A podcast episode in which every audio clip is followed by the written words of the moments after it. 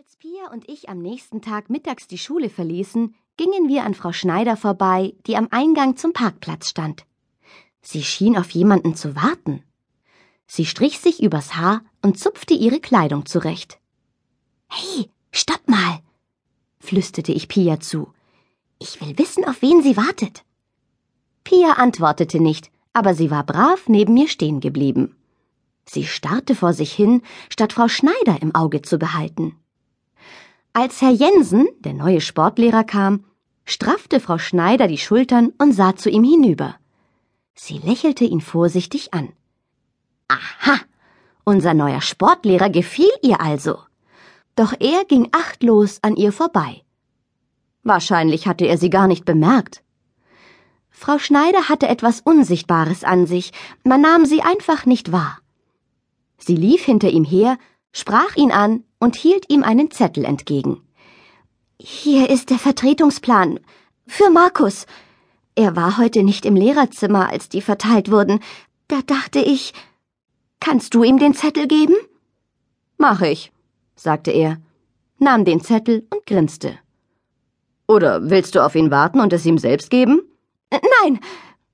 Sie wurde etwas rot. Na gut, meinte er und ging weiter. Jensen ging zu seinem Wagen, Frau Schneider blieb etwas entfernt stehen und beobachtete ihn. Er wartete an seinem Auto, bis Markus Beute kam, ein Mathe- und Physiklehrer. Die beiden hingen immer zusammen rum. Die zwei begrüßten sich kumpelhaft. Jensen gab Bolte den Zettel von der Schneider. Bolte blickte sich um. Die Schneider ging in Deckung. Dann stiegen die beiden Lehrer ins Auto. Frau Schneider sah ihnen hinterher, als sie vom Parkplatz fuhren, und schien zu seufzen. Dann lief sie ebenfalls zu ihrem Wagen. Ich nickte Pia zu. Wir können gehen.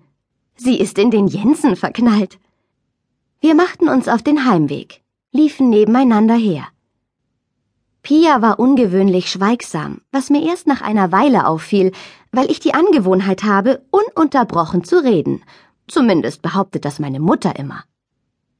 Die Schneider muss echt was an ihrer Optik machen. Sie ist total die graue Maus. Eigentlich braucht sie ein komplettes Makeover.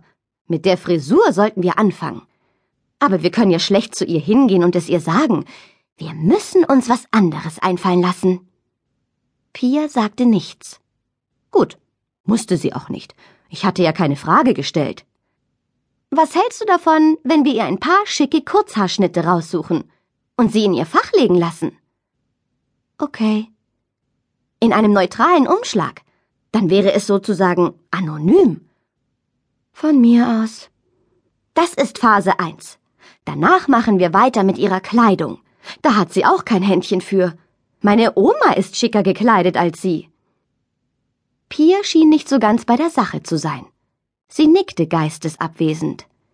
Ich schaute sie von der Seite an und sagte, Außerdem sollten wir die Frösche in Frau Berghofs Teich mal neu streichen. Die alte Farbe blättert schon ab. Pia nickte wieder. Wenn du meinst. Aha.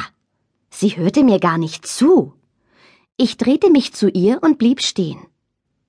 Was ist los? Nichts. Habe ich was falsch gemacht? Nein. Hast du was falsch gemacht? Nein. Pia, Du weißt, dass ich dich so lange fragen werde, bis du mir erzählst, was los ist. Erspar uns beiden doch mein Generve und sag, worum es geht. Nein. Okay, ich musste also raten. Die übliche Prozedur, wenn ich herausbekommen wollte, was in Pia vorging. Also, nur um das mal vorneweg zu klären. Du bist doch sauer, oder? Sie zögerte kurz und meinte, nein. Ärgerlich? Sie schüttelte den Kopf. Traurig? Sie zuckte mit den Schultern. Aha, traurig.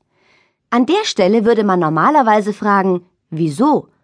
Und man bekäme eine Antwort. Nicht bei Pia. Also war echte Detektivarbeit angesagt. Hat es was mit der Schule zu tun? Schulterzucken. Das bedeutete bei Pia ja. Also, was war vorgefallen? Nichts. Seit wann war sie so merkwürdig? In der letzten Stunde hatte es angefangen. Bio. Hm. Wir hatten im Rahmen des Biologie